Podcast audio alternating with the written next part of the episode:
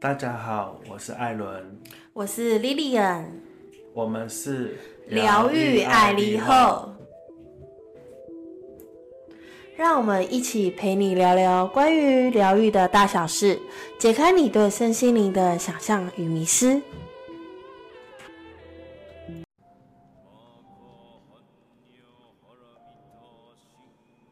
嗨，我是艾伦。嗨，我 Lilian。嗨，我是彩杰。你好，你好，你好。那我们今天呢，很高兴又回到了这个地方，也谢谢大家回来我们的频道收听。那我们今天要延续上次的话题，就是呢，我们上次讨论到那个静心的冥想，然后还有一些禅修的部分。那我知道说老师有教那个催眠。嗯，有在培训那个催眠师。那我想要问一下，那关于这个，嗯，静心冥想跟催眠之间，它的一些，因为感觉很像啊，感觉都要闭眼睛，嗯，感觉都要就是说去做一些感觉，那这到底有什么不同呢？哎，你知道催眠不一定要闭眼睛吗？我知道啊，只是很多人都喜欢闭眼睛。那你知道为什么要闭眼睛吗？嗯，不会分心吧？嗯，是吗？对啊，因为闭眼睛就看不到啊，就外外在事物就看不到，就不会分析，比较专注。嗯，是因为专注关系。嗯，我觉得啦，应该是。Alan，Alan 觉得。嗯。为什么？为什么要闭眼睛？不知道哎，开心。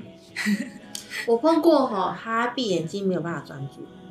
有有这种对，然后他一定要睁着眼睛，然后他就那时候来上课的时候，他就跟我说：“老师，我一定要闭眼嘛？”我说：“不用啊，如果你睁眼也可以的话，那你就睁眼这样子。”然后他说：“老师，那我会不会睁眼说瞎话？”好烂啊！我说：“随便你自己觉得开心就好。”因为他他很好玩，是说他说他闭眼的时候，他会有一种莫名的恐惧。哦，他可能有一些议题。对，所以他说：“可是我透过。”睁开眼睛，然后我专注在某一个点上的时候，我呈现放空状态的时候，我反而更专注。我要分享一下我自己呢，也是那种闭眼睛没有什么画面的人。那我反而张着眼睛，我会比较好想象一些画面的东西。嗯，那我就有试过那个睁眼催眠，睁眼被催眠。然后我就发现我眼睛张着好累。感谢艾伦的分享，我以为要讲出一些很特别的，结果是 哦，睁开眼睛很累，你可以闭上啊。我那时候就是想要那个试试看，好老实哦。我只是想要知道说那到底是什么样的感觉，我能不能进到那样的状态？结果其实可以耶。对啊，它其实是可以的，因为我那时候在跟我的催眠老师们。呃，讨论就是说关于睁眼闭眼的那个催眠这件事情的时候，因为我觉得我自己讲不客观，我睁眼也可以被催眠，我闭眼也可以被催眠，我睁眼也有零视力，我闭眼也有零视力，所以我觉得对我来说这实在太不客观了。然后我就问了我的几个催眠老师，他们其实可能不是像我这种体感敏感的人，他们是属于那种比较，他们自己讲他们自己是麻瓜，但我觉得嗯。哦，随便，反正他们觉得自己是麻瓜就好了哈。但呃，这不是重点，这也是回答说，他们觉得说，他们其实有的时候，他们发现真的在闭眼的时候，第一个专注力比较能够提升。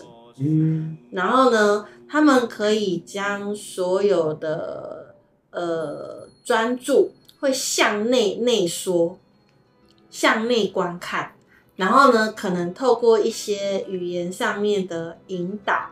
那他可以去更快速的，呃，进入到潜意识的状态里面，然后被接受催眠，这样子哦。所以，呃，有些人会跟我讲说，老师，那个催眠，那催眠跟静心、跟冥想不是一样的东西吗？哎，我常常在办说明会的时候被人家问到，我跟他说，当然不一样。你们觉得哪里不一样？你们都有上过催眠，你们觉得哪里不一样？催眠感觉会是一种探索过去、回溯的感觉。冥想感觉是它比较在当下，然后可能它会有一些议题，然后去思考。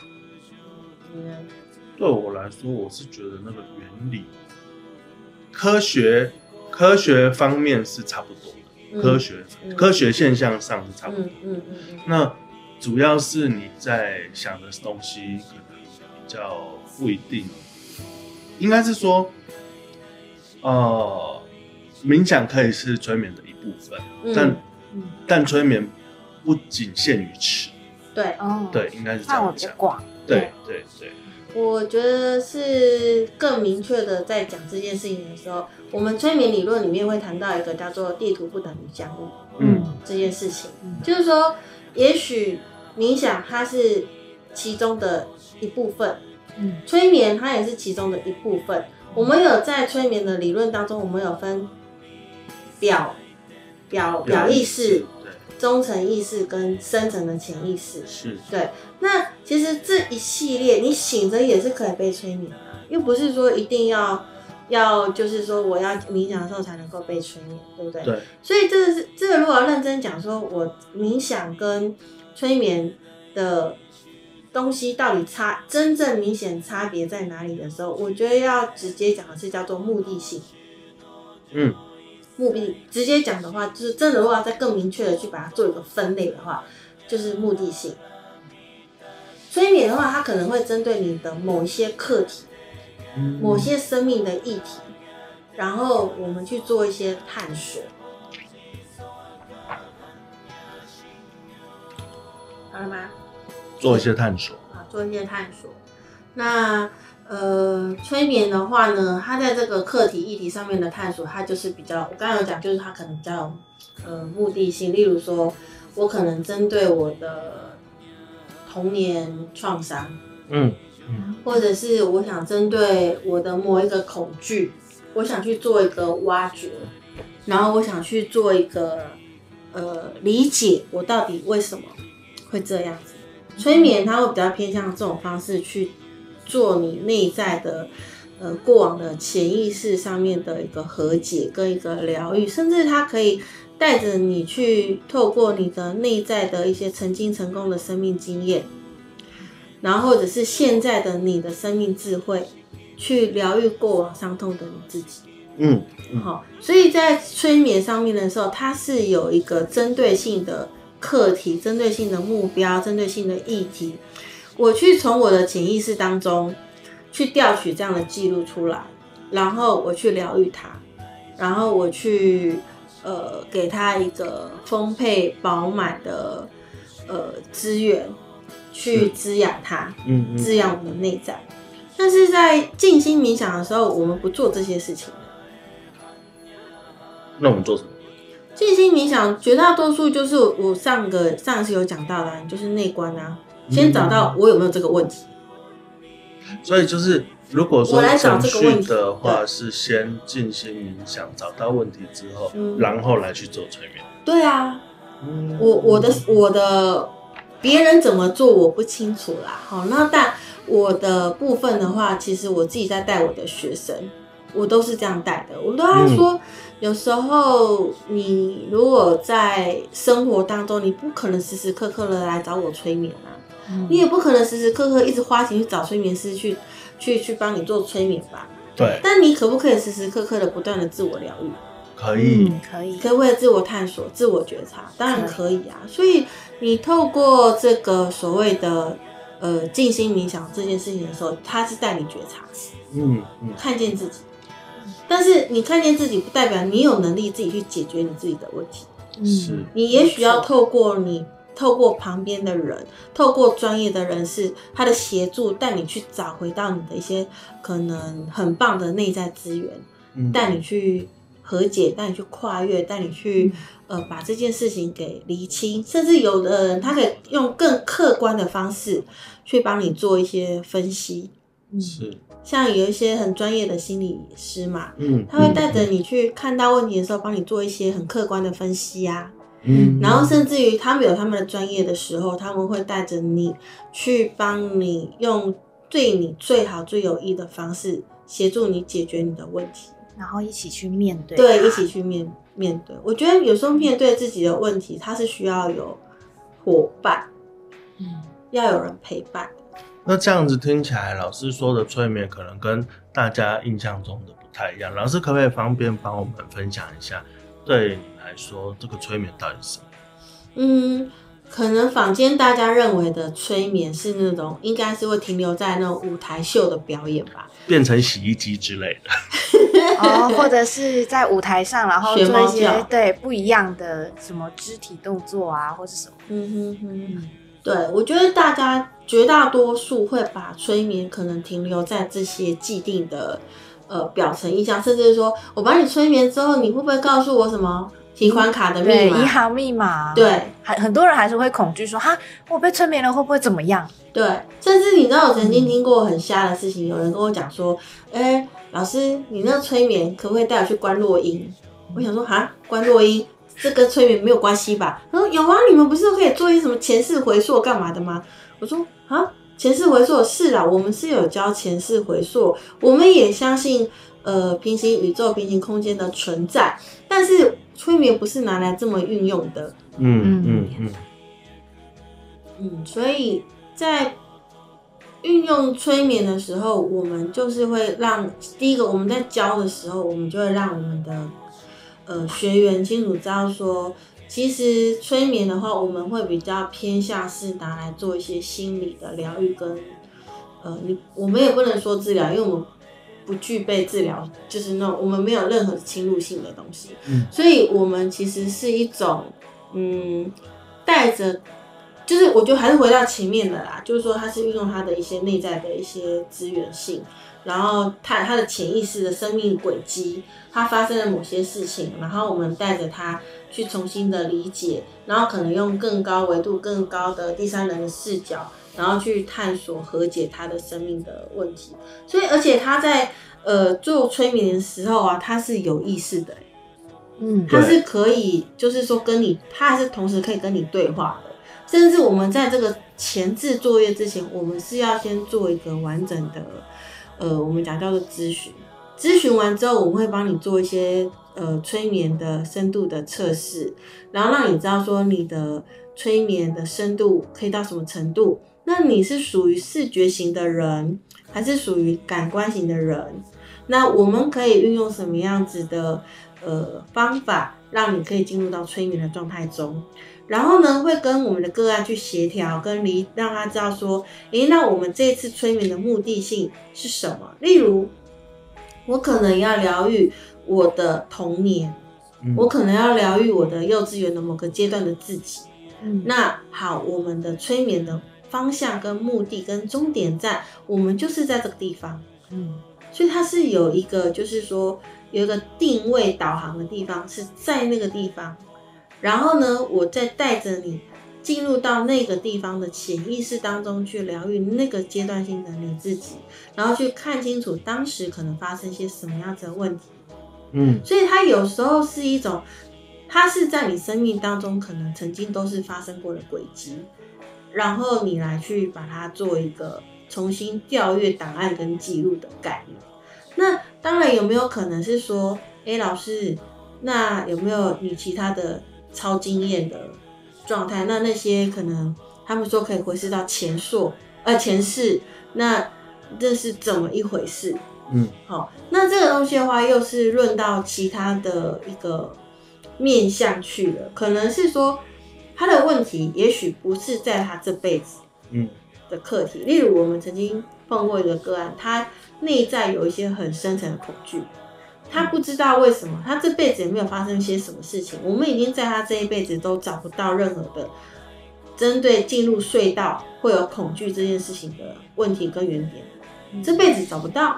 好，那我们就带着他可能回溯到他在妈妈肚子里面的时候，那 OK，妈妈肚子里面说，咦，没有认识这样的问题，他依旧说没有哎、不，好像不是在这边。嗯所以这时候我们可能在透过他的潜意识去引导他说，那可不可以请你的潜意识带着你找到这个问题让你恐惧问题的根源点究竟在哪里？嗯运用你的你的潜意识的资源，我们去找到这个根源点。好的，这根源点可能找到了，他可能在呃有一个新的场景就出来了。好，新的场景出来的时候，可能就会是一种他曾经被他是个矿工，好，然后就是在那边挖矿的时候，挖挖挖挖挖挖，我在那个挖矿的时候，哇，不小心发生的就是那个坍帮，哦，嗯。对，然后他就是被在那边被活埋在那个那个矿坑里面，嗯。嗯。对，所以那时候我们就带着他去看见说，哦，原来他的恐惧根源点是在那个地方，所以我们就是带着他，在那个时候真的就是呃，我们有用一些手法解除他当时在那个时候所发生的一些恐惧，面对死亡的一些恐惧，嗯，跟一些状态，所以那个状态它被解除的时候，诶，他再回到我们现实的生活状态当中的时候，他就不再对那个隧道他有恐惧。嗯。啊，这当然就是这个细节里面，我们就是说我们没有去详细多谈说到底是怎么去做和解，因为这种东西是我觉得有我们要尊重一些个资哈、嗯。那再加上就是说，我觉得这种有时候是课堂上我们太多了、太冗长，还有更多的细节，嗯这必须要回到真正的我们有来上课的课堂当中，我就会去解释说，所以课堂这中会详细的解释一下。对，都是会的。嗯我会就详细的告诉他们说，你怎么处遇到类似的状态，你怎么去处理，怎么去面对，你怎么带着你的个案去将这样子的状态给解决掉、处理掉，然后移除他的个、移除他的恐惧，而不是再一次的去创造他新的恐惧。是，对，好，所以这时候也是会回到，就是说你在当一个催眠师的时候，你的训练扎不扎实？嗯嗯那你你的训练如果够扎实的时候，你是可以协助个案解决很多他的问题。对，因为我们在完整的 NGH 系统里面的训练，它是有完整的一套的呃催眠师的训练步骤。但我知道现在我听到的房间有很多是可能没有依循的这样的步骤在执行或者是在带领，所以我们听到非常多的个案来，不是个案，就是我们一些学生或者一些朋友来给的一些回馈，都是说，哎、催眠好可怕哦，因为那个被挖起了一个恐惧之后，他这个恐惧不但没有被解决，还创造了第二个恐惧、第三个恐惧。嗯，对有。有。真的有听过，对啊，其实非常多，所以我们其实也会呼吁说，各位朋友啊，要良心做事啊。对，不要为了赚钱而赚钱，这其实是一种你会不会你的一时的兴趣会不会造成别人二次的创伤？有可能。因为他可能本来想说好没试过催眠，然后勾起了这个恐惧，可是也没处理好。那要他再一次催眠的话，他抗反而会更抗拒，说我不要，因为催眠好可怕。反而就像老师说的，最最新的一个恐惧又被创造出来，对。而不知道。对，所以我必须说，其实不是催眠工具这个这个工具不好，嗯。我们回过头来就是不是这个工具不好，也不是说这个工具，呃，就是那种我觉得很，我我觉得工具是好的，嗯，因为它被所谓的临床医学上面有非常多的实证，非常多的 paper，甚至在国外的很多呃医学实证里面跟期刊里面，他们都把它已经呃非常运用在医疗体制上的都有。是，但是就是说，这工具就会被证实说这工具是好用的。而且但是很多心理师也学催眠啊。对啊，对啊，对啊，对所以你就说这个工具既然好用的时候，怎么还会有这种就是说那些无为不为的东西？这就是回到这些其他人的个人个人行为上的问题。嗯，嗯，我我只能这么说，但我必须说，催眠它是一个很好的工具。对我来说，我觉得它也是一个非常好的工具。对，嗯对，像我有些在做一些呃花精咨询的时候啊，有一些呃个案，他的一个情绪一直没有办法没有办法被可能根源的处理的时候，当我们透过催眠，哎，就一次解决了。是，是的，所以它是一个很好的带你带你，诶我觉得那个是个疗愈的一个工具啦。对，对那它跟嗯静心冥想当然就不一样了。对，静心冥想它是它也是个工具，但是这个工具是带着你可能更浅层的自我探索跟疗愈而已。嗯，或者自我觉察，哎、对有这个问题耶，那我可以怎么解决？就是后面其他工具来协助。